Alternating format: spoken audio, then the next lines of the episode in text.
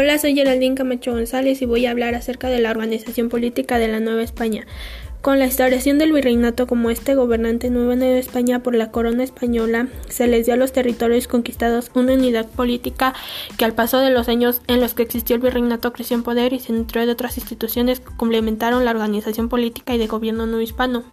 Los primeros gobiernos de las tierras sometidas por los españoles fueron el recaído en Hernán Cortés, que fue nombrado gobernador y capitán general de Nueva España y cuyo papel fue de administrar las riquezas y repartir la justicia. Le siguió después la Real Audiencia instituida mediante cédula real por Carlos I el 13 de diciembre de 1527. De esta institución de gobierno se vieron dos etapas, la llamada primera audiencia bajo el cargo de Ñuño Beltrán de Guzmán y la segunda audiencia que comenzó funciones hacia 1531. Esta fue presidida por Sebastián Ramírez de Funlial. La Real Audiencia dio paso en 1535 a la instauración del virreinato, que fue la figura del gobierno definitiva hasta la independencia de Nueva España de la corona española. Tanto en Cortés, la Real Audiencia y el virrey estaban totalmente subordinados al monarca español. Si bien Nueva España tenía una organización política que permitía la gobernabilidad del territorio, esta no era independiente. Principales instituciones figuras de la organización política de Nueva España y sus funciones.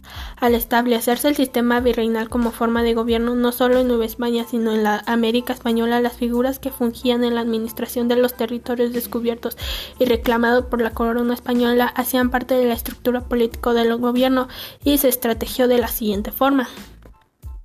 Rey Todas las decisiones en cuanto al manejo administrativo de Nueva España emanaban del Reino de España. El rey se encontraba por encima de todas las instituciones de gobierno en el Nuevo Mundo, toda vez que él mismo instituía y nombraba a las autoridades bajo su mando. Es entonces el rey español la cabeza del gobierno y por lo tanto cabeza de la organización política virreinal. Consejo de Indias.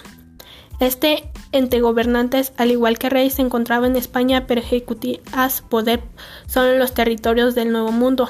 Su función principal aconsejar al monarca español en la creación de leyes, el nombramiento de funcionarios, el repartimiento de la justicia y el nombramiento de algunas autoridades eclésticas. También regulaban el comercio terrestre y marítimo. Casa de Contratación de Sevilla fue la figura que se encargaba únicamente de la regularización de comercio entre España y los territorios bajo dominio español en América. Residía su poder en España y entre otras funciones también estuvo el recaudo de impuestos, la administración y el cobro real del quinto real. Virrey. El virrey ocupaba en cierta medida la figura del rey español, aunque con un poder limitado pero eficaz para la implementación de las políticas económicas, de justicia y gobierno. En el virreinato en el cual era designado también fue apoyo de la Iglesia en cuanto a la facilitación de la evangelización de las nuevas tierras.